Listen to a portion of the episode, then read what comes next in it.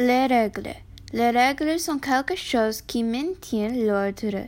Sans elles, les gens ne connaîtront pas de limites. À l'école, les règles sont vraiment importantes. Par exemple, les enfants se frappent et se font du mal parce qu'il n'y a pas de règles qui disent le contraire. Un autre exemple est le code vestimentaire, parce que certains élèves portent des vêtements qui montrent trop de peu. Enfin, le dernier exemple est le vandalisme à l'école, parce qu'en l'absence de règles, un élève pourrait détruire toute l'école et personne ne pourrait pas avoir de problème.